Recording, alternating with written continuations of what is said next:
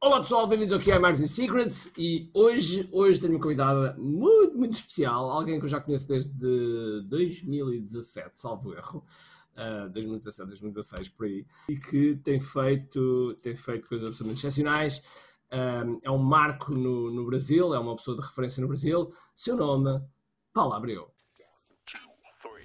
Todos os dias o empreendedor tem de efetuar três vendas. A venda a si mesmo, a venda à sua equipa e a venda ao cliente. Para que isto aconteça com a maior eficácia possível, precisamos de algo muito forte: marketing.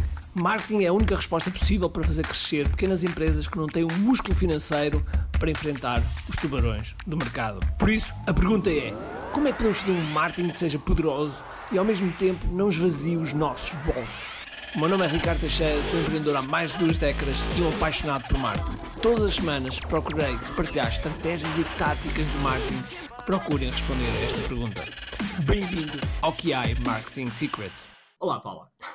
Olá, Ricardo. Muito obrigada pelo convite. Estou super feliz de poder falar para a sua galera e bater papo com você, aprender um pouquinho dos seus marketing secrets. Muito bem, muito bem, muito bem. Paulinha, diz-me de onde é que, uh, um, de onde é que é? Só para dar assim uma, uma intro aqui ó, ó, à galera toda.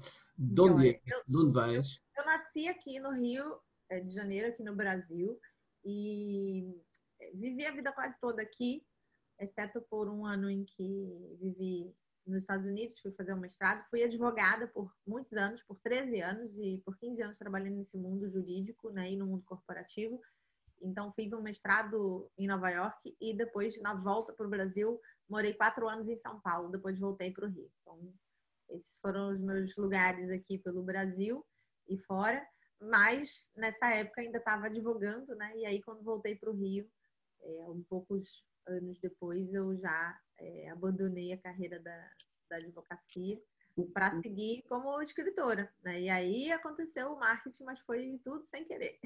Ah, peraí, eu não sabia disso. Ou seja, aconteceu primeiro escritora e depois aconteceu a, a marketeer? Sim. É, quando eu abandonei a carreira lá atrás, Ricardo, em 2012, eu, a, meu, a minha resolução foi vou viver de escrever meus livros. Eu já tinha publicado dois livros antes como advogada, mas eu queria realmente ter tempo para fazer isso, poder fazer o dia todo, realmente viver disso. E aqui no Brasil, acredito que em Portugal também tem uma crença parecida com essa. A gente tem uma crença aqui de que não dá para viver de escrever, não dá para viver de livro, não dá para viver de arte, que essas coisas não dão dinheiro, que você não vai conseguir pagar suas contas. Então, eu passei muitos anos é, não me permitindo seguir esse sonho, porque eu tinha medo de não ser capaz de pagar minhas contas, de né, sustentar meu filho. Eu tinha um filho nessa época, quando eu abandonei a carreira, ele tinha três anos. Então, eu tinha um pouco de medo. E aí, como eu escrevi o terceiro livro, contando que eu estava abandonando minha carreira, que eu queria fazer o que eu amava e tudo mais, e eu comecei a escrever sobre isso é, gratuitamente no Facebook. Na época, o Facebook né, era a rede social mais em evidência, hoje em dia já não é mais mas na época era. E é, as pessoas começaram a me pedir para fazer coaching com elas ou dar mentoria, porque elas também estavam insatisfeitas no trabalho e carreira, também tinham abandonado algum sonho, também queriam é, fazer algo diferente, ter coragem para mudar. E aí eu fui para o mundo do coaching e da mentoria, que não era o meu plano também, o meu plano era só escrever os livros. Publiquei o Escolha Sua Vida, que foi o livro em que eu conto como que eu escolhi a minha vida e dou o caminho, né, para quem está ainda um pouco perdido sobre como fazer essa transição de carreira e de vida. E aí as pessoas começaram a me perguntar como é que eu estava conseguindo clientes de coaching no Facebook, porque né, que marketing era esse que eu fazia que conseguia tanto cliente, porque eu tinha uma, uma é, agenda lotada e uma fila de espera que chegou a ter mais de 200 pessoas. Sendo que eu era uma iniciante em tese, né? E eu tinha uma, uma agenda de uma, como se fosse uma coach já muito é, experiente, muito antiga no mercado. E aí foi que eu comecei a, a ensinar, né? O marketing digital, num primeiro momento, só mostrando, contando o que eu estava fazendo. Então, fiz uma membership lá atrás, em 2012 ou 13, eu acredito que posso dizer que foi a primeira membership do Brasil, é, e principalmente de marketing digital né, e negócios. E na verdade era como se fosse um reality show do meu negócio, porque ela chamava de 0 a 100 mil em um ano, e eu prometia que eu ia mostrar o que eu estava fazendo para fazer 100 mil em um ano. Mas eu não garantia que eu ia conseguir fazer, porque eu não tinha como dar essa garantia. Então eu falava assim: ou você vai aprender como que faz, ou como que não faz. E aí você não replica o que eu estiver feito e deu errado. Isso e... é uma grande sacada, isso é uma grande sacada. Que é de uma centena de pessoas. Documentar a jornada. É muito... Eu acho isso muito legal de contar esse começo, Ricardo, porque eu vejo que tem muita gente, eu não sei se na sua audiência tem é, esse perfil mais da galera que está começando. Na minha audiência tem muita gente iniciando. E a galera que está iniciando é, tem muito esse medo de, ai, o que, que, eu vou fazer, como é que eu vou fazer, que tem que ser uma. Ah, eu tenho que ter muito resultado. E não, você pode começar de onde você está agora, com o que você tem agora, de uma maneira criativa. Né? Eu fiz uma promessa muito clara. Eu não menti que eu vou te ensinar a fazer 100 mil, sendo que eu não sabia fazer. Eu falei, eu não sei o que eu estou fazendo, mas está dando certo. Eu vou documentar tudo e contar tudo para você. Vou te dar as métricas de tudo. E aí, tudo que der certo no final do mês eu te falo. que deu errado também eu te falo para você não fazer. E tinha mais, mais de uma centena de pessoas acompanhando isso lá na época de 2013. Isso é extraordinário, mas isso, mas isso envolve algo que eu, que eu, que eu percebo em ti que é também autenticidade e, e, e, muita integridade, ou seja, what you see is what you get, não é? Não há, não há e, e, achas que isso, isso influenciou muito no, também no, no, na escada do teu sucesso, ou seja, na, na forma como com certeza, porque na verdade eu acredito que a minha maior, uma das minhas maiores medicinas que eu compartilho com a minha audiência não é o marketing digital em si, né? Mas sim se, conect, se reconectar com quem você verdadeiramente é, porque eu vivi por muitos anos desconectada disso, né? E, e, entender quais são essas, é, esses talentos, esses dons, essas medicinas que você tem para compartilhar com o mundo, aprender a empacotar isso de uma maneira que pode ser é, de fato compartilhada e gerar um, uma renda para você poder viver de fazer aquilo que você ama, que você nasceu para fazer. Eu, eu, acredito que cada pessoa nasceu para alguma coisa, tem um propósito, tem um porquê de estar tá aqui. Todo mundo tem um porquê. Não existe erro na humanidade. Ninguém está aqui por acaso. Eu acredito que, assim como tudo na natureza, Toda árvore tem um porquê, todo animal tem um porquê, e nós somos um animal da natureza. Então, nós também temos uma função, cada um de nós. Como eu acredito nisso, é, essa autenticidade, ela é isso. É, não é só, ah, eu sou autêntico, então eu falo tudo que eu penso. Não é isso. Eu quero ser quem eu nasci para ser. Isso, para mim, é autenticidade. E eu acredito que isso transparece no seu trabalho, quando você se conecta com essa verdade interna, e isso vende, a verdade vende. Tem um, o meu querido amigo Vinhas aqui do Brasil que fala sempre isso, a verdade vende. É, o Rodrigão diz isso. Então, uh, há aqui duas coisas que são, são muito interessantes. Primeiro é, qual foi o clique quando tu eras advogada? Qual foi o clique? Nem por eu trabalho com advogados, ou seja, uma das minhas empresas trabalha com advogados. Qual foi? E eu sei que há ali uma, uma, uma época entre os 35 e os 40 anos os advogados começam-se a perguntar se é aquilo que querem. é muito comum, é muito comum. E, e, qual foi o momento, assim, um clique, se é, que, se é que houve assim um momento, ou se foi um conjunto de momentos, que fez com que dissesse, não, isto não é para mim, quero mudar de vida, vou mudar de vida. Isso é o primeiro. O segundo, a segunda questão é, depois, como é que daí sal, dás o salto para, para a parte do marketing? Ou seja, como é que depois começaste a agarrar no Facebook e a fazer todas as estratégias no Facebook? O clique, Ricardo, é, foi assim na verdade, desde criança sempre quis ser escritora. Eu tenho fotos aqui, achei recentemente, minha mãe encontrou até na casa dela livros que eu escrevi com 10 anos de idade, com menos até de 10, eu até recuperei esses livros, botei posts até para as pessoas verem que é verdade, eu já fazia livro, fazia capa, grampeava, e é, eu já tinha essa clareza do que, que eu queria fazer da vida. Só que aí, por conta, né, de sempre ouvir da família, dos professores, de tal, que isso não era uma carreira, né, sólida, que isso podia ser um hobby. Eu acreditei e fui para a advocacia por isso. Realmente existe esse, essa crise, né, dos advogados, quando vão passando um pouco dos 33, 34, aí já atinge. É, eu acredito que por quê, né? Porque eles seguiram um roteiro da vida, Uhum. Né? Essa mitologia social de faculdade, emprego, casamento, é, casa própria, filhos, e seguiram aquilo tudo.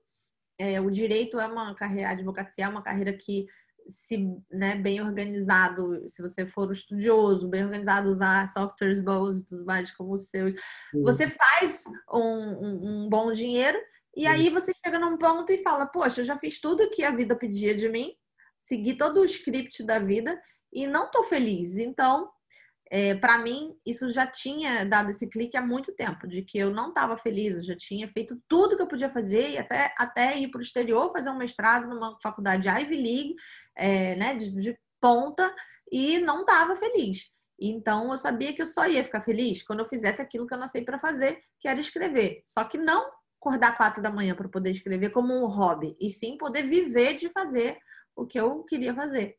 E aí, em 2012, eu tive a oportunidade, quando a gente não ouve o chamado, o chamado volta cada vez maior e cada vez mais forte, né? E aí deixa de ser gostosinho, eu gosto de contar.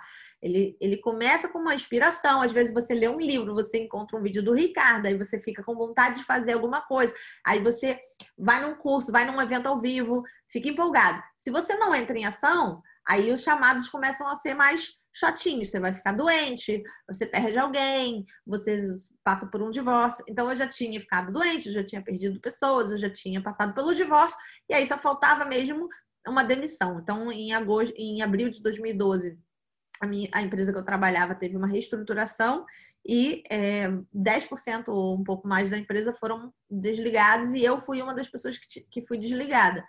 E ali era um, foi um momento de virada para mim, porque eu já estava num processo seletivo para ir para uma outra empresa. Então, para mim, poderia ter sido ótimo. Falar, poxa, peguei esse cheque aqui, agora ainda vou sair, que eu já ia sair mesmo, vou sair. Só que eu falei, cara, o universo está me dando algum sinal. Ele me deu um cheque, porque eu falava assim, eu ah, não posso parar de fazer, de advogar, porque eu preciso fazer o dinheiro. Aí o universo me deu o dinheiro. Eu falei, esse dinheiro aqui dá para eu ficar um ano sem trabalhar se eu baixar o meu, meu custo de vida. Então, eu também usei muito o essencialismo, é, o minimalismo, a simplicidade. Eu falo disso muito nos meus dois últimos livros, né? Da, da importância da simplicidade. Você entender o que, que é essencial para você e o que, que é só importante. Então, eu mudei de casa, eu joguei metade das minhas coisas fora, doei, metade das minhas coisas vendi. É, e fui para uma vida que era metade exatamente do, do custo, para poder fazer aquele dinheiro durar o dobro do tempo. E comecei a escrever esse é, blog na época, né, no Facebook, uma fanpage. E para mim, um, uma coisa que me ajudou demais a ter o clique mesmo de, poxa, eu não vou voltar, foi uma duas perguntas do livro do Tim Ferriss, o Trabalho Quatro Horas por Semana. Não sei se é essa tradução aí exatamente em PT, é, é, é, For Hour Work Week. E, e ele fala assim: é, se acontecer o pior cenário ao você fazer o que você quer, qual é esse cenário? E aí eu pensei assim, qual é o pior cenário? O pior cenário é eu não conseguir fazer nada, meu livro não vender nada, eu não ganhar dinheiro nenhum, esse dinheiro acabar. E aí o pior cenário seria eu ter que voltar devagar. Né? E isso era tranquilo, porque eu tinha um currículo muito bom, eu estava sempre nos, nos Latin Lawyers da vida, como os destaque do Brasil, da América Latina, não sei o que, era fácil conseguir, meu currículo era muito bom. Então, a segunda pergunta, né, quanto tempo você demoraria para se recuperar? Uhum, uhum. nada, um mês talvez, para mandar currículo, fazer entrevista e começar a trabalhar. E aí eu pensei assim, não, mas esse cenário não é o único cenário. Qual seria um, um cenário muito ruim mas que eu não voltasse a advogar, porque eu não quero voltar. Ah, se eu não tiver dinheiro nenhum, eu posso me mudar do Rio, porque o Rio, a mesmo baixando meu custo de vida, é uma cidade mais cara aqui no Brasil. Eu posso ir para uma cidade no interior da Bahia, lá no Nordeste, que é um lugar mais de praia, mais, né? É, eu falo inglês muito bem, sou professora desde 15 anos de idade. Eu arrumo um emprego numa pousada, numa ilhazinha de pescador, alguma coisa assim me dão um quarto para eu morar na pousada com meu filho, ele é pequeno ainda, boto na escola pública e com meu salário eu fico lá comprando peixe dos pescadores e fico de boa. E vou conhecer gringo, vou conhecer gente do mundo todo, vou, vou escrevendo meus livros e tal. Falei, olha, se pá que esse cenário não é tão mal assim. Eu comecei até a querer esse cenário. Falei assim, esse cenário poderia ser maravilhoso. Esse pior cenário, ele não é eu passando fome debaixo da ponte, é eu num lugar maravilhoso, numa praia na Bahia, conhecendo gente. Não vou fazer o dia inteiro o que eu amo fazer, mas também não vou fazer nada que vai me agredir, minha alma, né? Como a advocacia agredia demais a minha alma. Porque eu busquei o direito porque tem o valor da justiça muito alto e, infelizmente, ao menos aqui no Brasil, é, o direito não é o mundo da justiça que eu imaginava, né? É um outro mundo muito diferente e me agredia demais estar naquele mundo. Então esse foi o clique assim para mim. E aí falando né, do seu segundo da sua segunda pergunta, o marketing como é que surgiu, né? Como eu te falei, eu estava escrevendo sobre não ter mais carro, decidi me mudar para um lugar menor, simplificar minha vida, é, não voltar para a advocacia, viver de fazer o que eu amo, seguir minha paixão, seguir os sonhos, estava escrevendo sobre isso, e as pessoas queriam que eu desse coaching para elas. Quando elas queriam o coaching, eu comecei a atender, aí vieram novas pessoas me perguntando como é que eu conseguia cliente na internet. E aí eu comecei a escrever e, e dar aulas né, sobre o marketing digital, no, na época ainda só o marketing de relacionamento. Eu não tinha site, isso também é muito legal de compartilhar para quem está começando. É, Ficam botando mil e um pilares. Ah, eu só posso começar quando eu tiver um logo. Exatamente. Eu, eu, eu, eu preciso contratar um designer para fazer um logo para mim e um site. Olha, eu logo não tinha site. site. Logo e site. É, muito focadas com esse negócio de logomarca é, e site. É. Eu não tinha uma logomarca, eu não tinha um site, é, eu não tinha uma conta no Instagram, um vídeo no YouTube, eu não tinha nada disso. Eu só tinha uma fanpage no Facebook, onde eu escrevia posts, só isso. É, e ali vinham pessoas. E aí foi quando eu fui é, para a High Performance Academy do Brandon Bouchard em 2013. E lá, nessa época, eu foi em outubro, nunca me esqueço, outubro de 2013, e eu tinha na minha lista de espera. Outubro de 2013. Isso foi onde? Foi, foi onde? Foi em Santa Clara. Em Santa Clara. Pois, porque em outubro de 2013 eu estava em Phoenix com o Jeff Walker. Tá vendo? Coisas paralelas. Olha só. E em 2014 eu conheci o Jeff. É, no ano seguinte. Então, em 2013 estava lá no Brandon e é um evento de alta performance, não era de marketing, né? Embora ele tenha muitos eventos de marketing, eu não estava lá para aprender o marketing. Eu fui, me interessei por essa parte da alta performance, fui lá e é, lá ele lançou, é, sugeriu que a gente se estabelecesse algum desafio e botasse um prazo de 90 dias. Como eu tinha é, 200, mais de 200 pessoas na minha lista de espera do coach e não tinha como, eu, eu atendia 23, 24 pessoas ao mesmo tempo, nem que nem no ano inteiro seguinte eu ia conseguir atender 200.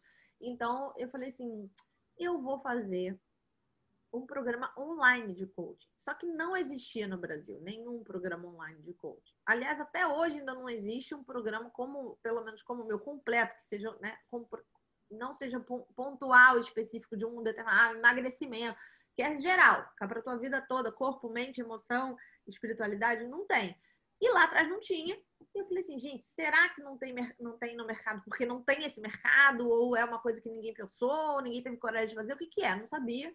Falei, vou tentar. Então, fiz o primeiro programa online de coaching aqui no Brasil. Em 2013, em dezembro, ou seja, dois meses depois, eu lancei um beta. Isso é uma coisa também muito legal para quem está aí começando. Você não precisa começar fazendo o curso. Ah, porque aí já entra, né? Depois do logomarca do website, o que, que você quer? Um, um videomaker para filmar o seu curso com a câmera profissional. Não fiz nada disso. Eu vendi para 20 pessoas, uma turma beta, né, uma MVP. Aí vocês usam o MVP também? Sim, a, a, do a, Minimum Viable Product. Né? Um produto mínimo viável, que era 20 pessoas e eu vou entregar ao vivo e eu vou vendo se é isso mesmo que as pessoas querem e se, inclusive, esse meu método de coaching funciona no Exatamente. online. E aí, é, eu entregava numa ferramenta muito semelhante ao Zoom. Na época, não lembro qual era, mas seria como se fosse o Zoom ou um Google Hangout. Ah, mas eu não tenho conta do Zoom profissional. Faz no Google Hangout. Pare de dar desculpas. E aí, é, comecei a entregar. Só que eu vi que estava dando certo e resolvi fazer o lançamento mesmo em janeiro. Oh, mas eu não tenho o dinheiro para comprar o curso Jeff Walker ou comprar um curso para aprender a lançar.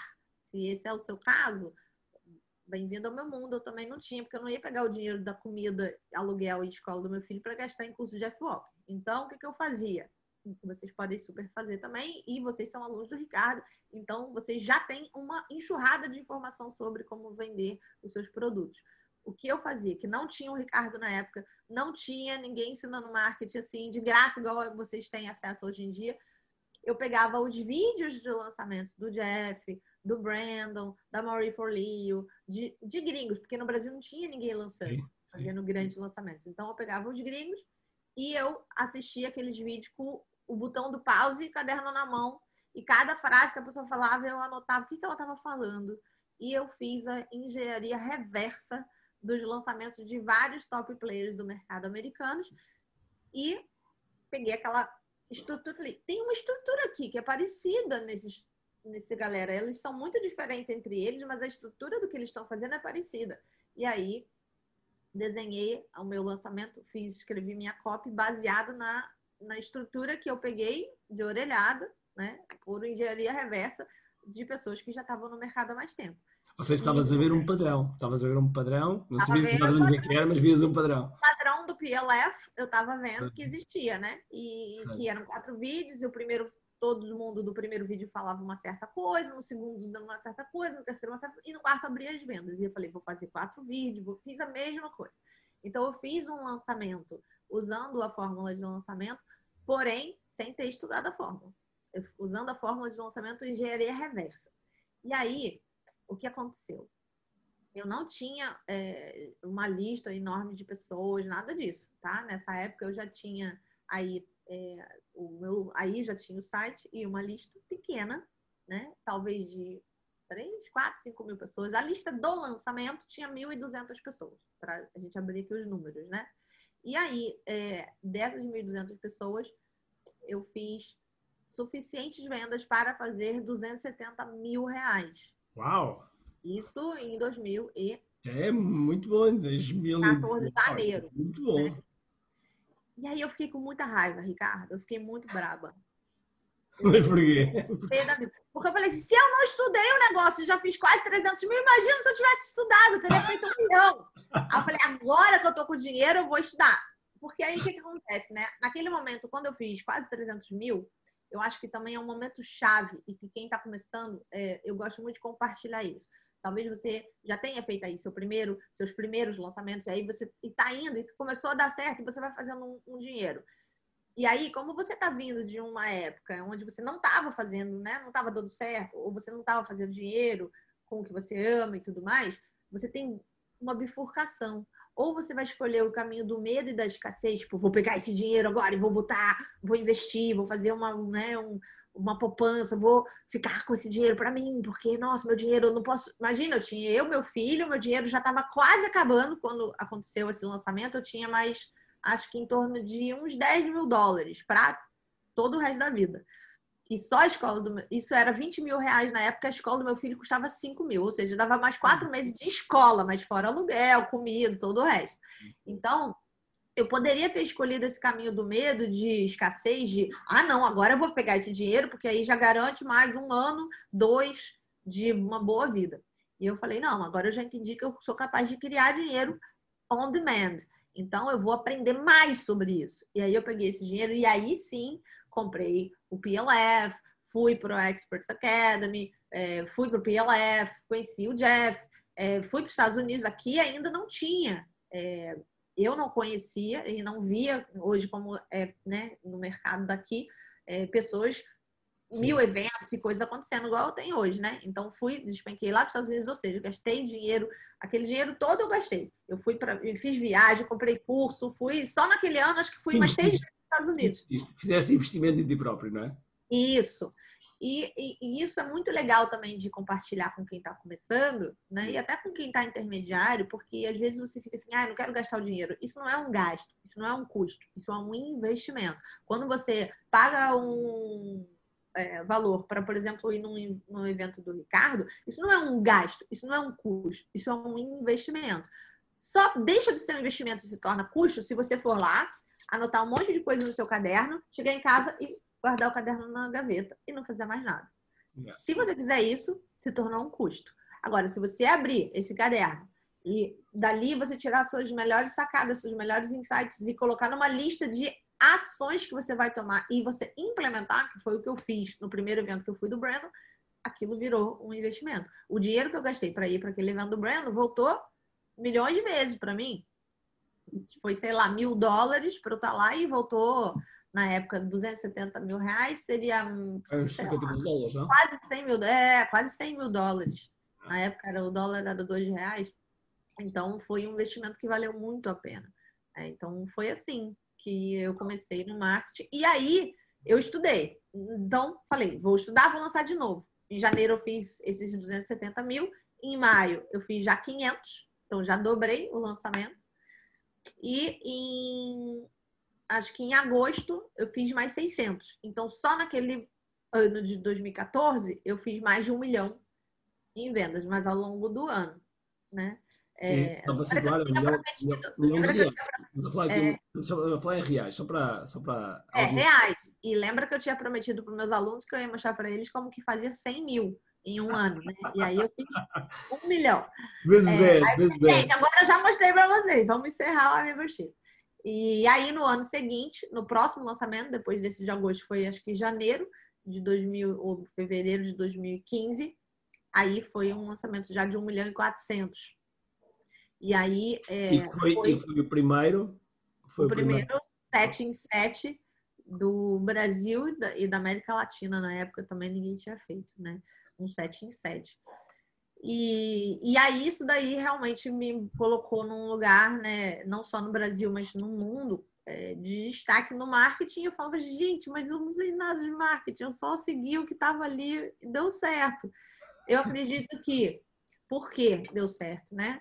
É uma combinação muito feliz dessa autenticidade, ou seja, de ter me reconectado com quem eu sou, entender quais são as minhas medicinas que eu tenho para compartilhar com as pessoas, colocar isso demais no meu conteúdo gratuito, dar o melhor do meu conteúdo gratuitamente, gerar muito valor para as pessoas antes de sequer considerar. Eu fiquei mais de um ano escrevendo, até eu vender alguma coisa, ó, comecei lá em 2012, fui vender em dezembro de 2013 mais de um ano e meio depois que eu já estava dando, dando, dando, dando, dando, como diz o Gary Vaynerchuk, né? Jab, jab, jab, jab. Até eu chegar no right hook passou um ano e tanto, né? Foi até demais, mas é que eu não sabia, eu não tinha um mentor, um coach, ninguém para me orientar, tipo, vende alguma coisa logo.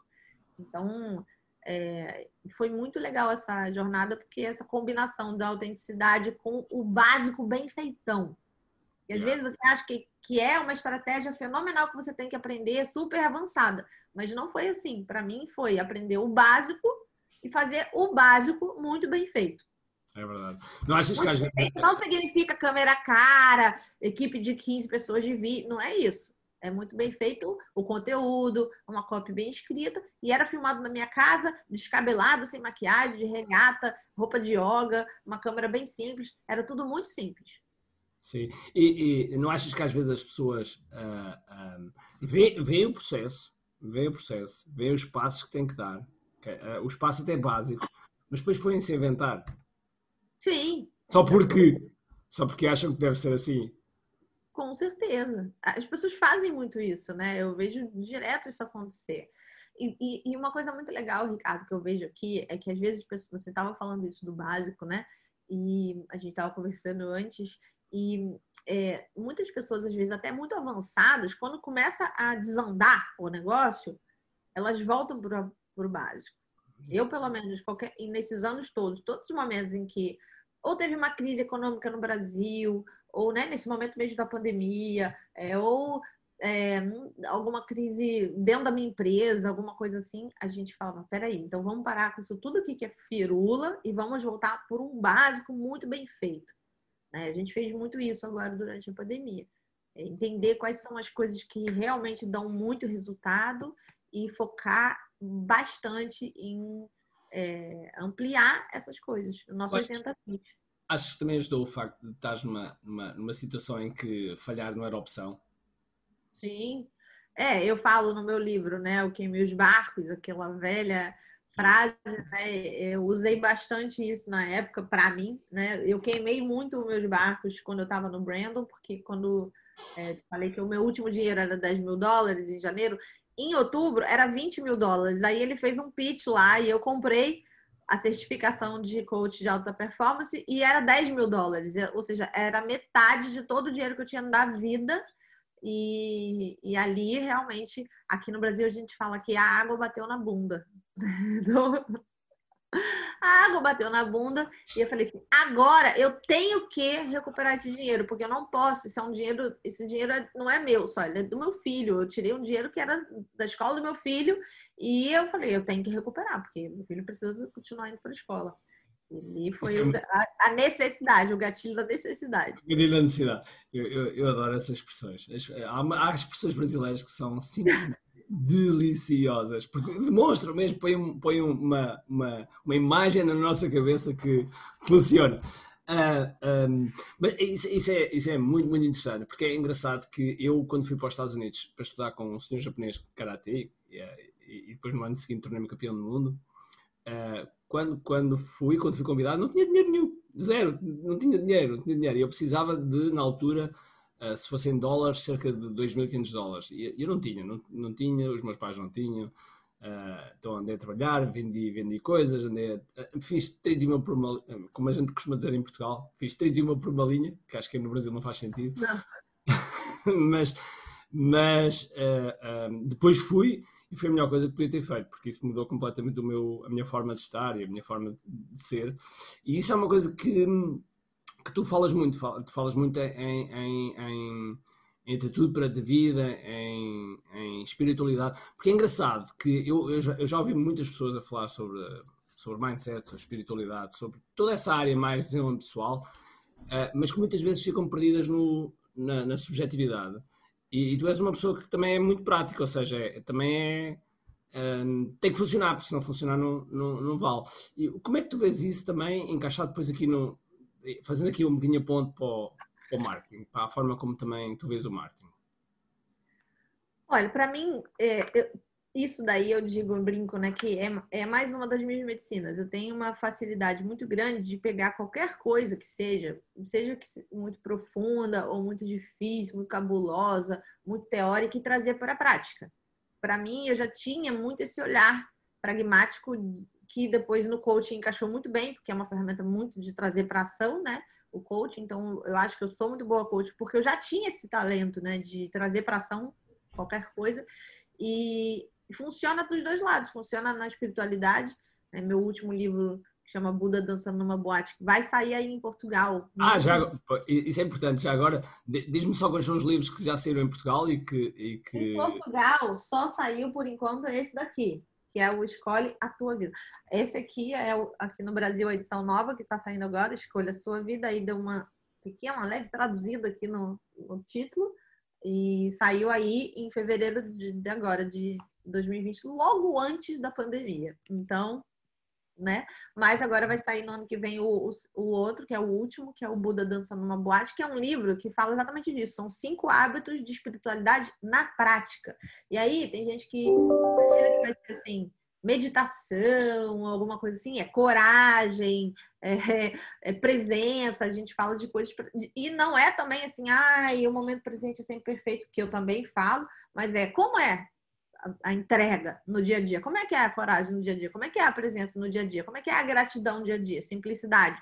Então a gente fala desses hábitos e, e no marketing eu vejo que é a mesma coisa. Às vezes é, as pessoas se colocam, se impõem muitos pilares, coisas que têm que acontecer, requisitos, pré-requisitos, logomarca, um website, um web designer para fazer um, um site lindo e mil coisas. E quando trazer para a prática de um jeito mais, talvez, improvisado, é, num primeiro momento, que não quer dizer que você não possa aperfeiçoar, né? Mas é muito bom você já colocar em ação, porque isso eu aprendi com o Brandon. Você não consegue a ser, atingir a perfeição, se você se diz perfeccionista, é, fazendo plano perfeito, porque o plano é um plano, mas quando você entra em ação, você vai ver que precisa de ajustes aquele plano. Né? Uhum. Então, quem é o verdadeiro perfeccionista Somos nós que pegamos uma, um aprendizado e colocamos em ação muito rápido. Para quê? Eu quero errar o mais rápido possível, para eu poder aperfeiçoar e chegar numa perfeição, acho que nem existe, né? Mas na melhor versão que eu puder, o mais rápido que eu puder. E quem fica se segurando, ah, não, porque eu quero fazer cinco cursos antes e ir na mentoria de não sei quem, no evento de não sei quem, fazer até eu gravar um vídeo do YouTube. Nossa, se você vir os meus primeiros vídeos no YouTube, eu não sabia nem falar, mas eu sabia que eu tinha que fazer. Então, eu falei assim: olha, eu acho que não tem outro jeito de eu aprender a falar e a fazer um vídeo no YouTube a não ser fazendo, porque também não tinha dinheiro para pagar um curso de aprenda a falar para a câmera. Eu não tinha essa grana. Então, eu falei: eu tenho dois caminhos, né? Ou você tem um mentor, um coach de vídeo que vai te orientar, ou você vai fazer até você aprender. Eu fui nesse caminho mais duro. Mas... Realmente, realmente é muito interessante ver que, que, uh, que quer dizer, no marketing online, digital, etc., nós tivemos, tivemos um percurso paralelo uh, e que tu começaste a seguir mais o, o Brandon, eu, eu estava a seguir mais o, o, Jeff.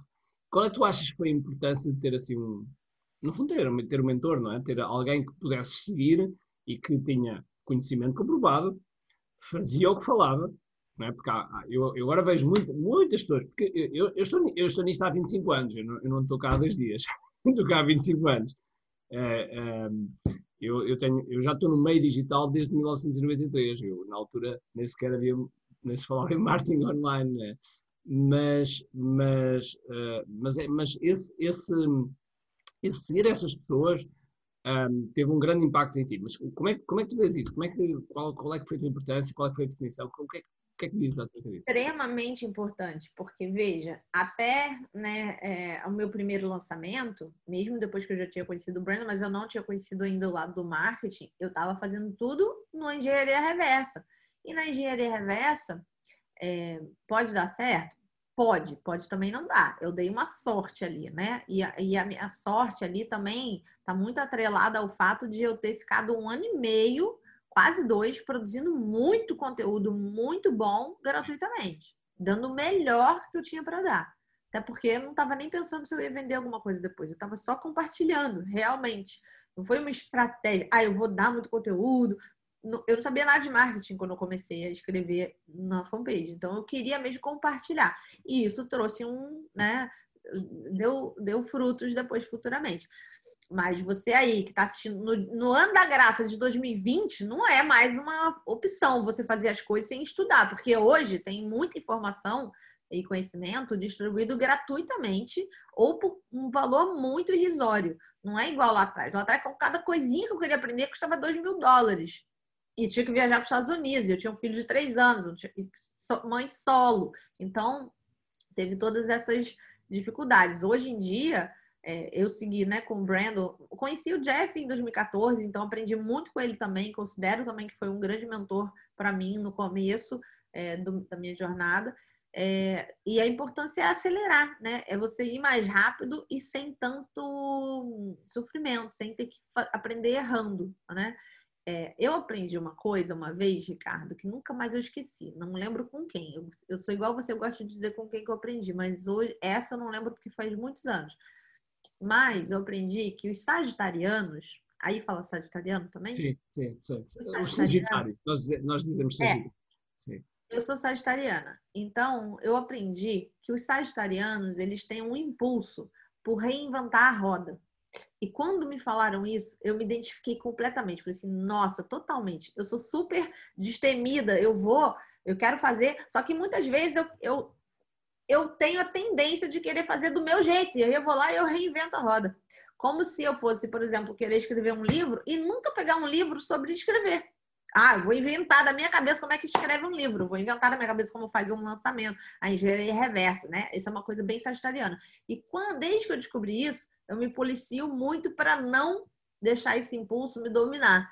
E eu falo, não, eu poderia fazer engenharia reversa de tudo na vida e ficar reinventando a roda? Sim, mas e se eu for lá e der 10 mil dólares para esse cara me ensinar o jeito que ele já está há 10 anos aperfeiçoando e que eu, o meu ponto, o meu delta zero já vai ser ali. Eu posso pegar isso depois aperfeiçoar e aí eu vou usar é, a minha, o meu tempero, eu vou dar, né, usar essa minha vontade de criar, mas não criar do zero se eu posso ter um mentor ou um professor, alguém para me orientar, um coach. Então, acho que isso é um mega valor. E no outro dia, Ricardo, eu fiz um post, eu não sei se você viu, mas eu vou te encaminhar, que fala exatamente sobre isso que você tocou assim de leve, mas agora eu vou trazer mais com força, que é o mentor do mentor do mentor do mentor. É verdade. é verdade. Você falou uma coisa importante, que é o mentor que já fez, que tem experiência, como você, um cara que já está 25 anos fazendo isso, quase a minha idade, é, e que tem todo um, não só conhecimento, mas também já criou processos. É, estruturas que e passo a passo que uma pessoa que está no zero consiga seguir. Não é só que você já fez aquela coisa. Você já... No dia que eu fiz o meu primeiro milhão, não necessariamente eu sabia ensinar uma pessoa no dia seguinte a fazer um milhão, porque eu não tinha os processos todos. Eu tinha ainda que fazer o debrief disso para eu entender como que eu fiz. Como é que aconteceu? E, e aí eu teria que ensinar para alguém é, como uma versão beta para eu entender se além de eu fazer um milhão em sete dias, eu consigo ensinar para alguém. Porque o fato de você conseguir fazer uma coisa não quer dizer que você vai ser bom em ensinar isso. Então, é enquanto nada, você, é você, como mentor, não só você já tem que ter trilhado aquele caminho, como você tem que ser um bom professor que cujos alunos de fato conseguem também trilhar aquele caminho e também ter os resultados. E aqui no Brasil, pelo menos, o que eu tenho visto muito, é o mentor que jamais fez aquilo que ele está mentorando a galera a fazer. E aí, por exemplo, vou dar um exemplo. É, um coach, e aí, de repente, e ele não consegue cliente nenhum. Ele tá lá, ele só consegue cliente gratuito, pro bono, e aí não consegue cliente, não vive de coaching. Mas ele descobre que, de repente, só porque ele tem um Instagram lá meio, né, que ele bota muito post e tal, chega um coach que sabe menos ainda que ele e pergunta assim: você pode ser meu mentor? Porque você faz esse Instagram e tal. E aí ele, ele percebe que é mais fácil ele conseguir cliente coach do que cliente cliente de coaching. E aí ele começa a ensinar coaches a viver de coaching. É ou a pessoa do marketing digital, mesma coisa. A pessoa estuda um pouquinho de marketing digital, mas nunca lançou, ou lançou, não deu certo. E ele consegue, começa a perceber que é mais fácil ele vender mentoria de marketing digital do que realmente pegar o marketing digital e vender uma caneca para uma pessoa, um livro. Caneca da Barry. Né? Caneca da Barry. E aí, é, e aí, ele começa a vender essa mentoria é. para pessoas. Só que ele não só não sabe fazer, como ele também não sabe nem se ele sabe ensinar alguém a fazer, né? É, é e aí isso vira o que eu acho que é um esquema de pirâmide dos anos 2020, né? Por quê? Dos anos 2000. Por quê? Porque aquela pessoa que não vive de marketing digital ensina marketing digital. Aí aquela outra pessoa que aprendeu aquilo, ela também não consegue vender nada, mas ela começa a conseguir vender a mentoria de marketing digital. Aí, e aí é a mesma coisa no coach. É o coach que ensina a viver de coach, mas ele vive, na verdade, de ensinar a viver de coach. Aí o outro também começa a ensinar para alguém que está no andar de baixo, aí começa a ensinar alguém para estar tá no andar de baixo, e que alguma hora isso vai dar problema, né? Vai dar problema. Ah, isso é tão certo. Isso, então, olha, isso hoje... é uma coisa que eu gosto muito de falar, porque eu, quando comecei a ensinar o marketing, eu realmente já vivia de usar o marketing vendendo minhas coisas. E, e, e, também, quando ensino, né, talvez minhas técnicas de marketing para um coach e tudo mais, os meus milhões, é, que depois fiz várias vezes, né? Outros lançamentos também é, muito bem sucedidos e continuo fazendo. É, são é, produtos de coaching. Eu vendo coaching, eu sou uma coach, eu, eu sou uma treinadora de desenvolvimento pessoal e espiritual, eu vendo isso. Então, quando eu ensino as técnicas de marketing, de vendas, de copy, do que for, eu estou ensinando coisas que eu uso para vender outra coisa.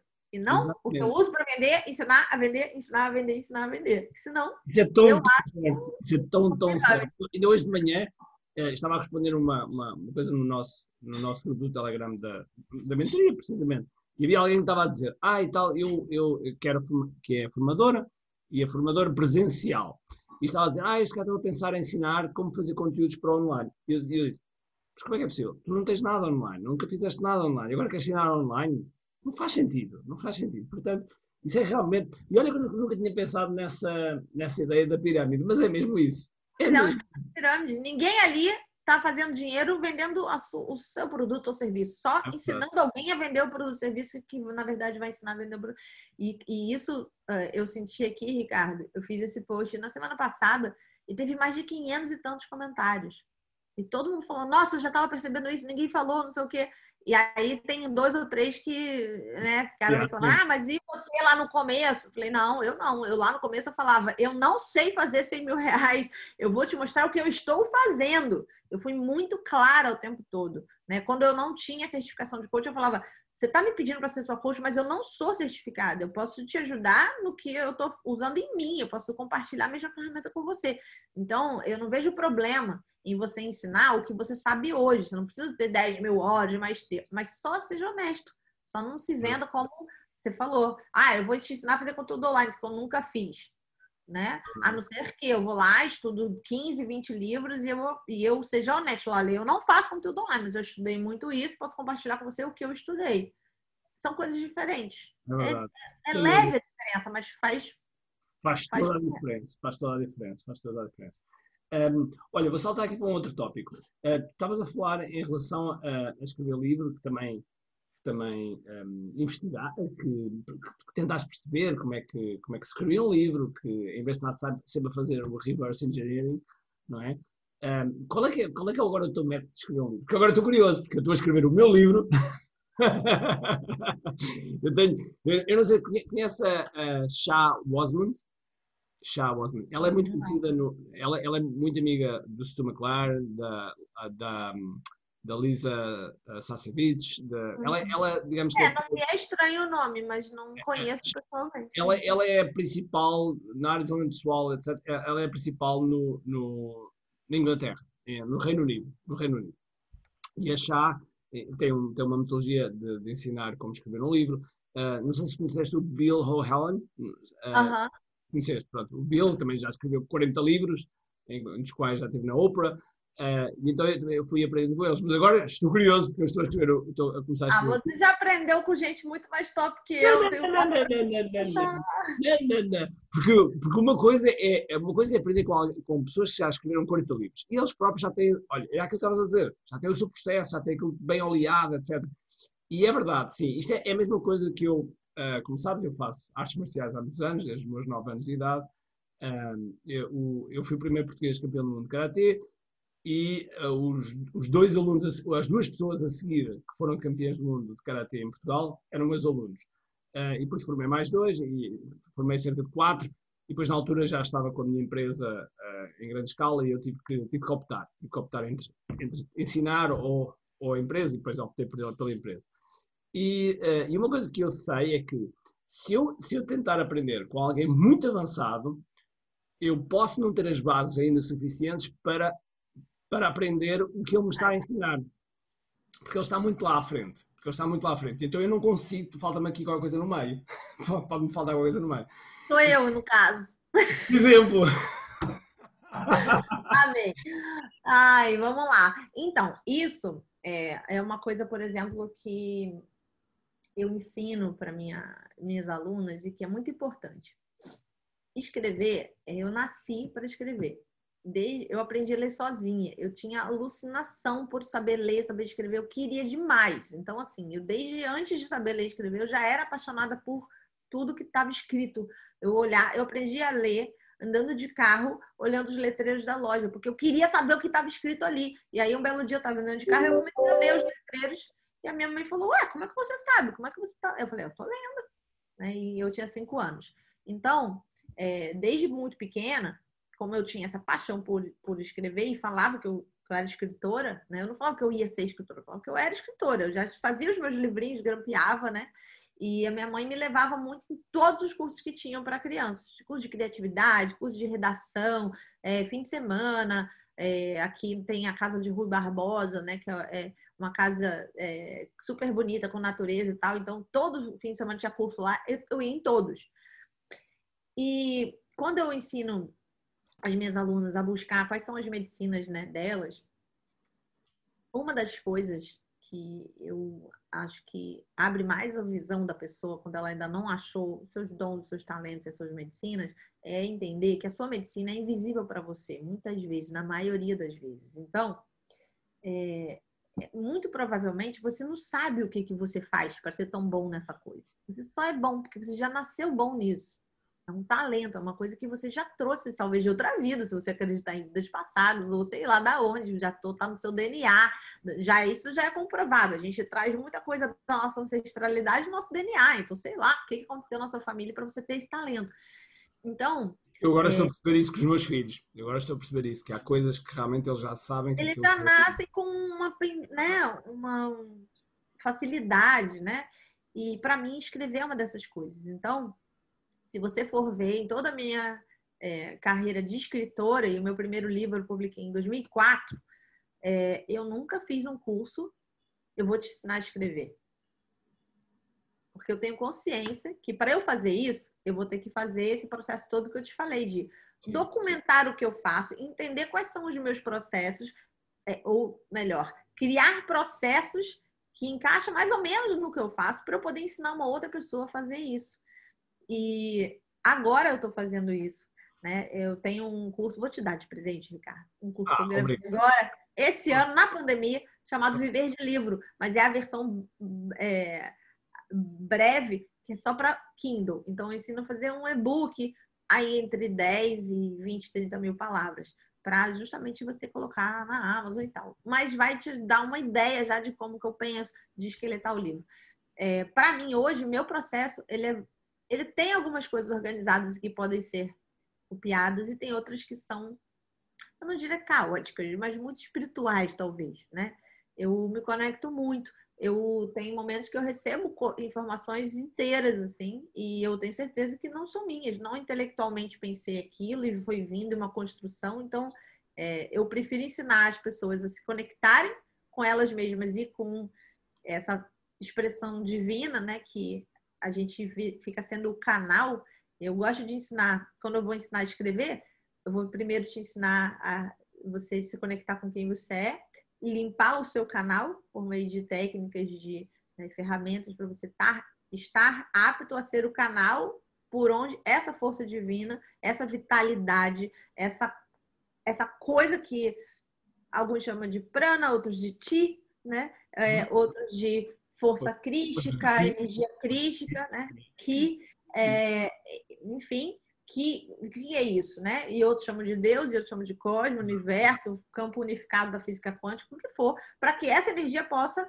é, usar você como canal e você escrever, ter que escrever sofridamente o mínimo possível. Né? Então, o meu processo é muito esse. E, e sempre esqueletar, começar pelo esqueleto do que eu quero fazer. Então, faço sempre um, um sumário, né? um overview, assim, um esqueleto mesmo é, com a, igualzinho redação na escola.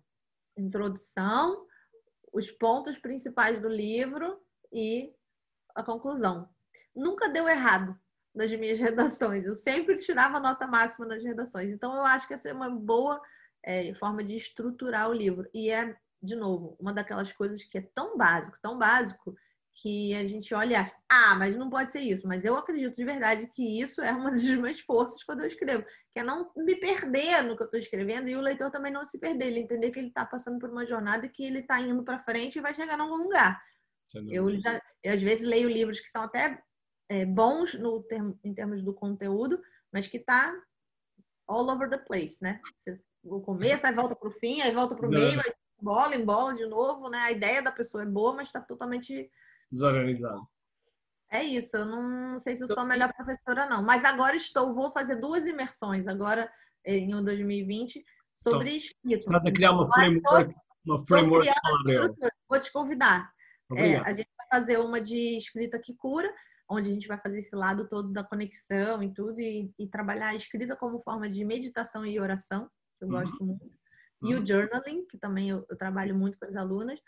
E depois a gente vai fazer a imersão do viver de livro, que aí sim eu vou dar essa estrutura. Então, estou mapeando tudo que eu tô. Como eu estou escrevendo um livro novo agora, agora estou mapeando tudo. Boa, boa, Ou seja, vai aparecer uma framework, palavra eu, uma framework. Um frameworkzinho aí. Muito bom, muito bom. Nós, nós podemos estar a falar depois mais agora. Tu, tu, agora tocaste um ponto que eu podia falar mais dois dias contigo em relação a isso, que é a, a utilização de outras coisas para meditação. Que eu já faço meditação desde 1984. Se você faz karatê, filho, não tem como você não meditar, Exatamente. porque a arte marcial é uma das melhores formas de unir a mente e, e o corpo e é, o espírito, né? E trazer presença. Então é incrível a capacidade do, de qualquer arte marcial, não só o karatê, mas o judô, o aikido. É incrível, né? Para você é. trazer isso. É muito é legal. Agora era, era aí o mundo. Agora até tenho que me travar a mim próprio para não não começamos a falar sobre isso, porque senão. A gente tem que fazer um outro, um, um outro momento em que a gente fica só falando disso. Você vem, vem para o meu Instagram, faz uma live comigo falando só do lado da meditação e artes tá marciais. Minha galera já vai pirar. Está fechado, está fechado. Um, em relação ao livro, uh, qual é que achas que foi o impacto do, dos livros depois no teu, no teu, um, no teu marketing também, que depois que provocou mais vendas assim? Qual é, qual é que foi a, qual é que foi o impacto que teve, tu achas que teve, principalmente versus uma Paula Abreu com os livros e uma Paula Abreu sem livros, ok? Que eu sei que era impossível, era impossível, porque a Paula Abreu já nasceu com a ideia de uma Paula Abreu sem livros, mas é, eu acredito que, em, em, primeiro lugar, né, olhando do ponto de vista do marketing digital, Sim. em primeiro lugar, o livro ele dá muita autoridade. Sem dúvida. Né? É, ele te posiciona num lugar de autoridade dentro do que você, do nicho que você está escrevendo, é, como pouquíssimas coisas podem fazer. Talvez um grande lançamento ou talvez um evento ao vivo, grande também, né? É, as pessoas Mas se calhar o evento ao vivo é naquele momento, durante algum tempo, e depois é. aparece, o livro fica, não é? Exatamente. Eu acho que assim, eu botaria talvez nessa ordem. O livro, um evento ao vivo, né? Você tendo é, vídeos, fotos lá no palco, com microfone, com pessoas, gerando transformação e por fim, um lançamento onde você está investindo em tráfego, tem muita gente falando seu nome, tem um anúncio para todo lado, as pessoas que não conhecem marketing digital falam, nossa, eu, toda vez que eu abro a geladeira aparece o Ricardo no anúncio, né? E aí você tá muito famoso, Ricardo, né? Aquelas tia vem e fala assim, nossa, meu filho, você tá tão famoso, vejo você toda hora no meu Facebook. Claro, eu estou pagando para você ver, me ver toda hora, né? É, então, dá muita autoridade e te posiciona de uma maneira que você deixa talvez de ser uma commodity, né, no que você vende e passa a poder cobrar quanto você quiser cobrar. Porque, veja, quantos coaches existem no mercado? No Brasil são milhares. Quantos coaches existem no Brasil que tem um livro? Já são muito menos. Quantos coaches existem no Brasil que tem um livro bom? Aí já são muito poucos. E os que tem no Brasil que tem um livro bom e que vende muito? aí são quase nenhum. Então, é, isso me trouxe né, um, um posicionamento é, de muita autoridade, de ficar no, mesmo pessoas que talvez não sejam minha audiência, ou não gosta, não vai com a minha cara, ou não gosta do meu jeito, mas eu tô no top of mind quando vai se falar em coach, é, no, em coaching no Brasil, ou em coach de mulheres, é, eu acho que é impossível se tiver um top 10 o meu nome não tá lá, de alguma maneira, talvez um, um top 5 vai estar tá, vai tá muito. Eu já vi várias dessas pesquisas, por isso que eu estou falando, né? Eu não rodo esse tipo de pesquisa, nunca rodei, mas várias alunas minhas, coaches, já rodaram, me mostraram, e sempre meu nome é mencionado. É, por, porque acredito muito por causa do livro e de todos esses anos criando muito conteúdo, né? Então, assim... Embora tu, tenhas, tu tens duas, duas, qualidades que são fantásticas, que é o facto de, de escreveres e depois saberes fazer um marketing do que escreveste. Sim. E, e, é, é nós vemos muitos autores, nós vemos muitos autores e as. as há... Não sabem se vender. É, é, é exatamente isso. É exatamente isso. Ou seja, o que, que, aconteceu, Ricardo? Lá atrás, naquele momento, em 2012, quando deu o clique, eu decidi, é isso que eu quero fazer da minha vida, mesmo se não fizer mais dinheiro, é, e eu abracei que eu ia escrever, eu não pensava ainda nem em coaching, nem em mentoria, nem nada disso, nem marketing digital, eu só queria escrever. É, mas eu sabia que realmente é difícil você viver só de livro, porque o livro, o autor do livro, ele ganha 10%, se tanto, do livro, do valor de capa do livro. Então, cada livro de 30 reais que vende, eu ganho 3 reais. Imagina pagar aluguel, condomínio, PTU, comida, escola de criança. É, é, realmente tem que vender muito livro para você poder viver de livro, o que não é impossível, mas às vezes, para algumas pessoas pode dar uma sorte de ser logo de primeira. Para mim, vai ser vou morrer tentando, né? Viver exclusivamente de livro, vou morrer, morrer tentando. Porém, no momento em que eu tomei essa decisão, eu falei assim: ok, não dá para viver só do livro. O que, que eu posso fazer para promover meu livro? Que outras coisas eu posso fazer? Nitidamente, só deixar na mão da editora e ela botar lá numa prateleira da, da livraria é porque assim, quando você pensa, ah, vou lançar meu livro, aí você imagina aquelas pirâmides de livro bem grandes, na porta da livraria, que todo mundo que entrar vai ver. Aí a realidade qual é? Pega o teu livro, enfia assim, ó. Exato. e tem um exemplar ou dois, E aí alguém tem que bater o olho naquilo ali, querer comprar. E a pessoa, se quiser comprar dois, nem tem, porque aquela livraria só tem um, só tem dois. Então, essa é a realidade. E aí, como é que eu poderia fazer para usar a internet, já que hoje, né, a gente tem isso, para que meu livro chegasse a mais pessoas? E foi nesse exercício que eu fui é, desenvolvendo ideias, fazendo workshop no parque, é, fazendo eventos, fazendo. Meu primeiro livro, o lançamento, foi num, num bar, com cerveja, liberado para todo mundo, com comida, com bate-papo. Então foi um encontrão assim de todo mundo que na época lia o meu blog que eu escrevia na época. Lá em 2000, eu escrevi um blog de 2001 a 2011. Uh, 10 anos a escrever blog, isso tem um. Fiquei 10 anos escrevendo um outro blog. Antes desse projeto atual, Escolha Sua Vida, eu fiquei 10 anos escrevendo um outro blog. Nessa época, eu montei uma editora, eu publiquei quatro livros, é, um meu, né, e mais três. Então, é, meu, quando eu falo, né, eu estou escrevendo desde, na internet desde 2001. E aí eu sou aquele famoso caso da pessoa que fez sucesso da noite pro dia 15 anos depois, 20 anos depois. Não, é isso. Ano que vem faz 20 anos que eu já estou escrevendo na internet. É. Aí as pessoas acham que me ensina copy. Eu falo, ensina, claro, né? É muito interessante, porque eh, as pessoas veem depois o sucesso e existe sempre, sempre uma, um, um backup story, uma, uma, uma, história por trás grande, grande. Eu não sabia disso do blog de, de 2001 a, 2000, a 2011, quer dizer, são, são 10 anos a escrever blog, portanto isso tem um poder muito grande. Eu escrevia, eu escrevia assim, cinco vezes ao dia, escrevia bastante, porque eu ainda era advogado, escrever era o meu hobby, é, e eu escrevia crônicas e escrevia sobre o dia a dia, né, é, no, no blog. E na época, em 2001, né, isso era no começo dos, da vida dos blogs. Ninguém é. tinha blogs. Então tinha, tipo, talvez 5, 10 blogs no Brasil. Tanto é que no primeiro ano do blog a gente foi. Eu fui indicada para o prêmio IBEST, que era o prêmio dos melhores blogs, sites do Brasil, porque só tinha 10, então não tinha como eu não estar no top 10.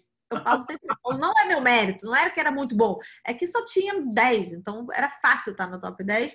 Só que isso também, lá na época, me deu uma visibilidade com muitos ídolos meus, até escritores, roteiristas, né? Então eu tinha muitos.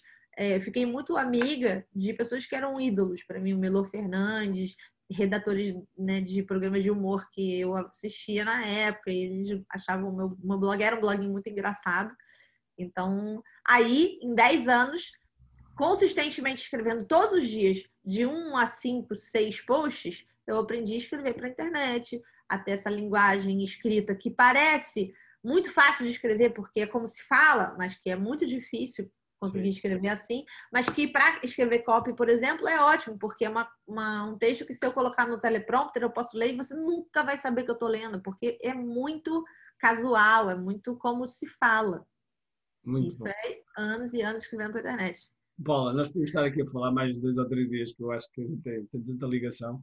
Um, é, é, mesmo muito interessante. Olha, um, para, para, para. Eu estou a ver aqui algumas pessoas e, e peço desculpa, às pessoas que estão a fazer uh, comentários no Facebook, uh, mas. Estou curiosa sobre essas perguntas e comentários aí do Facebook. Não, há, aqui pessoas que estão a dizer que não, que não fazem ideia quem tu és, então estão assim tipo. Maravilhoso, adoro. Quem nos convidada, que não sei o que está a ser fantástico. Uh, temos. temos.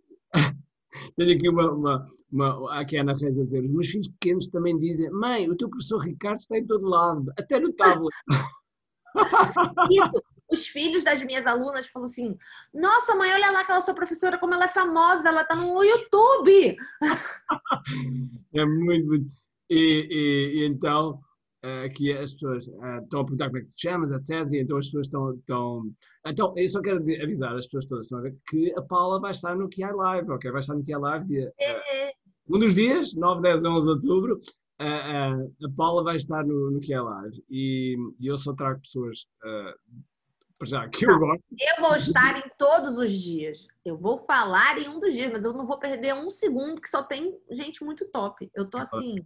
É. humble depois desse convite, que eu olhei o, o, como é que diz? O set list ali e falei, meu pai do céu, como é que, eu vou poder trazer junto dessas feras do mundo todo? Que é uma, é, meu Deus, a Paula é uma fera. Agora, uh, ah, já agora, só para dizer aqui no podcast, que eu já disse isto várias vezes, mas volto a dizer aqui, que eu gosto de honrar as pessoas com quem eu aprendo. A Paula, foi, foi na, com a Paula que eu aprendi uma das, das, estratégias que eu, que eu falo, uh, pessoalmente à, à, minha audiência, em relação ao uh, estudar os comentários na Amazon para nós percebermos bem o nosso avatar, percebermos a cópia que temos que utilizar, olhar para os comentários que são maiores, porque esses maiores têm maior profundidade, e, e portanto, é à Paula que eu devo esse, essa estratégia que eu pedi com a Paula. E, e por isso, obrigado. Okay? Já me valeu, já me valeu algumas vezes algumas vezes tirar assim daquelas frases que de repente fazem assim clique. Ricardo, eu vou te dar de presente o Viver de Livro, porque tem um outro truque lá dentro, tem alguns hacks de Amazon lá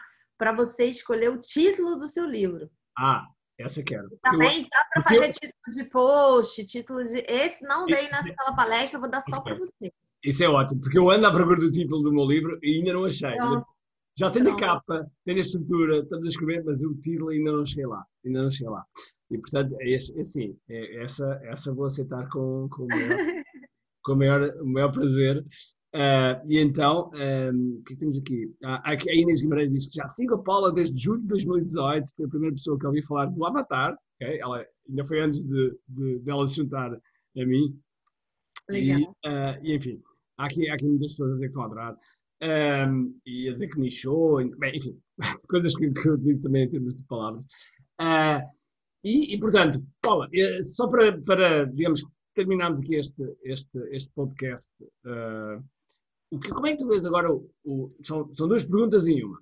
Como é que tu vês o, o teu futuro e como é que vês o, o marketing uh, no futuro? Okay? Tentar fazer aqui alguma, alguma futurologia. Vou começar pelo marketing, que é mais fácil. Okay. É, aqui, a gente, há oito anos atrás, quando eu comecei, a gente estava dez anos atrás dos Estados Unidos, mais ou menos. Hoje a gente já está igual. Sim. E é, algumas coisas à frente. E algumas coisas até à frente. Já tem coisas que a gente consegue ensinar para os nossos amigos americanos. É, hoje, o que, que eu vejo? Aí em Portugal, ainda vocês estão alguns anos atrás do Brasil, não é, pontualmente. Tem pessoas, tem você, tem a Suzana Torres, tem pessoas que estão lá estudando é, topo, é muito pontual. estão muito próximos a, a, pessoas no topo do mundo e trazendo o melhor dessa informação para Portugal. Mas tem muito poucas pessoas ainda implementando e o mercado está começando, né? Então, assim, é, para vocês que estão aí em Portugal, a minha dica número um é comecem, porque agora é, igual no Brasil. E muito rápido a gente alcançou. Vocês podem ir mais rápido ainda, porque hoje vocês têm muito mais acesso a muito mais informação e não só é, de, de, americanos. Vocês têm o Ricardo aí, vocês têm brasileiros aqui é, que já estão há muitos anos nisso, então vocês têm muita informação. E mentoria. O, nosso, o nosso amigo Vitor Damasio uh, uh, virou-se para mim e disse: disse Ricardo, tu tens a máquina do tempo tu andas nos Estados Unidos, no Brasil, em Espanha, Exato. no, no Japão. É, exatamente. E vocês, ainda por cima, em Portugal, têm a vantagem exatamente de estar na Europa. Então, vocês não estão só em Portugal. Vocês estão em Portugal, onde já não estão 10 anos atrás do Brasil, mas tem países muito perto de onde vocês estão que estão 10 anos atrás. Então, vocês ainda podem voltar no tempo em um outro lugar aí, dependendo de que línguas você fala, ou se você quer internacionalizar, botar legenda em tudo, vocês podem ir para um lugar onde ainda está no zero. Então, vocês estão aí num oceano azul de muita coisa para ser explorada. Porém, é, hoje, eu contei, né, como lá atrás eu gravava as coisas de camiseta e descabelada e na câmera na minha casa e tal. E eu acho que todo mundo deve começar como, como der para começar tá? Mas o, a tendência do mercado, hoje, né, o marketing digital e o mercado já está assim, a tendência é que fique cada vez mais profissionalizado. Então, hoje, é, o amadorismo, ele não se sustenta por muito tempo. Você pode começar assim, se você só pode ser assim, se só tem dinheiro para isso, sim, começa como dá, do jeito que você puder. Agora, é, eu lá atrás, né, eu peguei esses 300, primeiros 300 mil reais, investi em curso, em mais é, mentoria e lá, e hoje eu já teria que dividir um pouquinho, né, em equipe, em ter equipamentos, fazer né, as coisas com um pouco mais de qualidade, mais rápido. Não poderia ter demorado tanto tempo para refilmar as coisas com melhor qualidade. Então, hoje já existe uma, uma, uma exigência do mercado e isso vai ser cada vez maior de você ser profissional. O mercado vai ser cada vez mais cruel com amadorismo, com falta de consistência, com falta de comprometimento. Então, quando eu falo amadorismo, voltando, né? Porque eu sei bem como é que é a cabecinha de iniciante. Eu não estou falando da qualidade da sua câmera, porque hoje, se você comprar um iPhone 11, daqui a pouco já vai sair o 12, você vai fazer um vídeo 4K, super fodão profissional. Você não precisa ter um videomaker com uma câmera de cinema. Mas é, é isso, de repente, busca, se você não tem busca emprestado, um celular de uma câmera melhor, né? Mas quando eu falo de amadorismo, eu estou falando principalmente de falta de consistência, de falta de comprometimento, de falta de disciplina. Hoje eu tô afim, hoje eu não tô afim, não vou fazer. Isso não vai se sustentar no mercado atual, já não se sustenta, e para frente, menos ainda. É, eu acredito que o mercado mais para frente vai ser muito difícil para quem não tem um mentor, para quem não tenha um coach, para quem não tem um professor, não esteja numa comunidade, não, não, esteja inserido no mercado, quer nadar sozinho contra a maré, reinventar a roda igual os sagitarianos. Eu acho que isso vai ter cada vez menos resultado, cada vez menos espaço. Por quê? Porque tem tanta gente boa e queimando etapas muito rápido com mentores bons, pessoas que já tiveram resultado, que se você ficar correndo por fora, vê, o dinheiro é o oxigênio do seu negócio. Então, se você não estiver fazendo venda, seu negócio não tem estamina para continuar. Né? Aqui no Brasil, não sei como é aí, mas o percentual é muito alto das empresas que morrem no primeiro ano de vida. É, e, e, até três anos de vida já é quase né, mais da metade, muito mais da metade, 70%. É então, é, no digital vai ser muito parecido. Né? É, outras tendências que eu vejo que também vão impactar muito é as mudanças tributárias, né? Porque até aqui a gente veio num mundo em que é, o governo ainda não tinha entendido que o digital era um mercado tão lucrativo assim e tal. E isso já está mudando, principalmente com a pandemia, né? Que as vendas online explodiram em todos os sentidos, né? Agora a pessoa compra pãozinho online também. Então, quem tinha medo de. Isso é mais uma tendência, né? Quem antigamente tinha medo de comprar online, talvez a sua mãe, a sua tia, a sua avó, agora compra até o pão, né? E a manteiga e o café, a coisa do dia a dia, porque fomos forçados a é, aprender a fazer isso, né? Agora durante a pandemia. Então a tendência é que essas é, compras online vão cada vez mais crescendo. O ensino à distância, que era algo que as pessoas viam com um pouco de reticência, desconfiança, ceticismo, explodiu agora, é um dos top 5 é, coisas em que as pessoas mais estão investindo nesse momento, né? Aqui no Brasil, pelo menos. E uhum. acabou, acabou. É, é, é, o mercado tem a tendência de ficar muito melhor nesse sentido, de mais pessoas entrando como consumidores nesse mercado, é, mas tem a questão da concorrência, que também vai aumentar, né? A, a barreira de entrada vai subir um pouquinho, a lucratividade vai diminuir, com certeza um pouco por conta de mudanças tributárias que eu acredito que nos próximos 5 a 10 anos vai ser no mundo todo.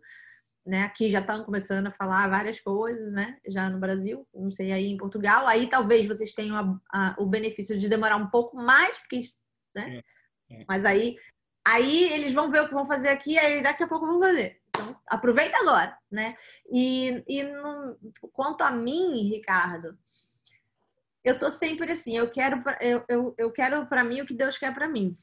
Então tô sempre feliz com o que estiver acontecendo. O que eu vejo para mim até eu morrer é continuar escrevendo meus livros, se possível, o máximo que eu puder, porque eu tenho muita coisa para compartilhar e, e, e, menos anos de vida do que eu tenho de coisa para compartilhar. Então eu tenho que escrever, escrever o mais rápido possível. É, me vejo então fazendo isso até o fim da minha vida, me vejo até o muitos e muitos anos, talvez o fim da minha vida, é, ensinando. Adoro ensinar, adoro estar com a minha audiência em eventos, seja ao vivo. Agora comecei a fazer online, porque né, fomos forçados a ir para online, tá tudo bem também. Foi maravilhoso o primeiro que eu fiz, foi assim, muito transformador.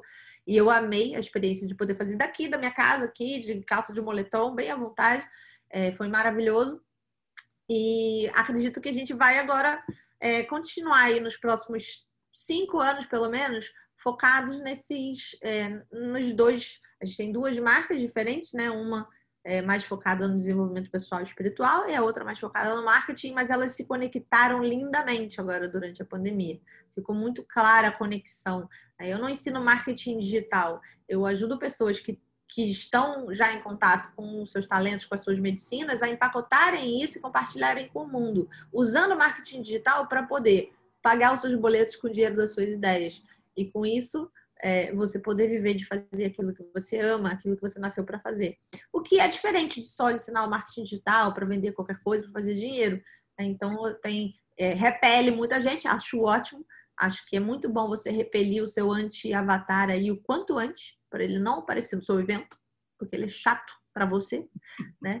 É, mas é, agora que a gente conectou isso dessa maneira, né, é, em que do, no nosso branding de desenvolvimento pessoal espiritual, eu ajudo cada vez mais as pessoas a conseguirem identificar o que são as suas medicinas, e aí é muito natural que em seguida elas vão querer aprender a empacotar isso e poder compartilhar com o mundo, seja para fazer dinheiro ou não. Tem pessoas que querem empacotar isso de uma maneira a deixar para os filhos, escrever um livro para os filhos poderem ler. Tem gente que quer escrever um livro não é para ficar famoso, ganhar autoridade nem vender nada online, é para deixar para os filhos, para os netos, para deixar um registro, uma marca no mundo, deixar um legado.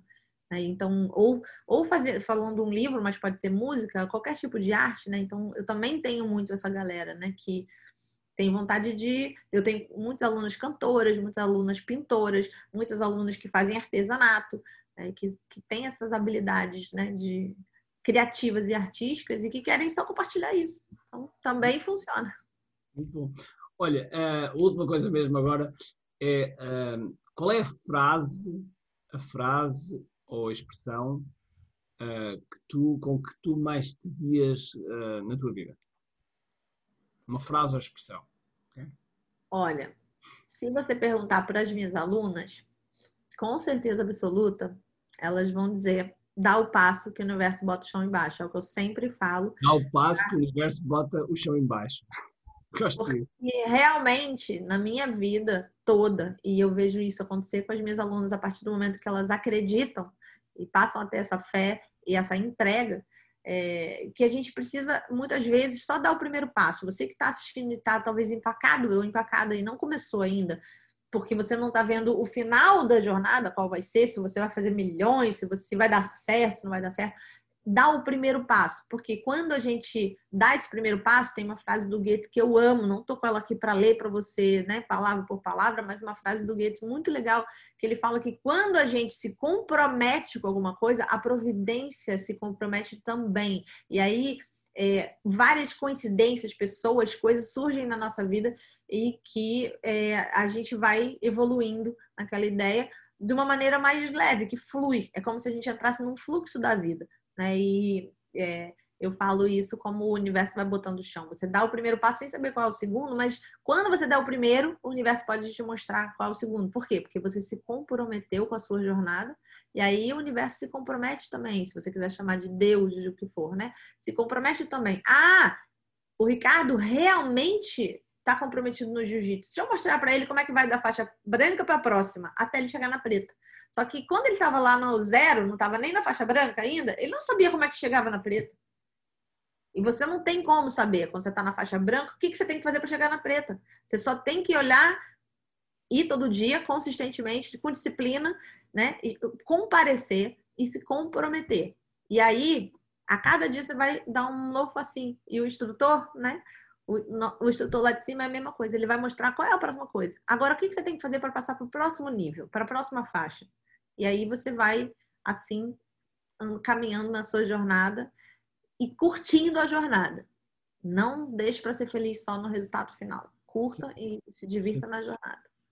Meus amigos, foi Paulo Abreu, foi um ótimo, ótimo, ótimo, um grande, grande, grande, grande prazer ter, ter, ter aqui a Paula. Uh, Paula, muito obrigado e, e, obrigado pelo teu tempo, pela tua generosidade e um, espero que continues sempre força e como é óbvio vamos estar juntos no que é lá. Obrigada, Ricardo. Amei o convite, amei as suas perguntas e amei poder compartilhar. Tem coisas que eu compartilhei aqui que poucas pessoas, ou poucas vezes eu compartilhei, poucas pessoas sabem, então foi um prazer. Obrigada pela história.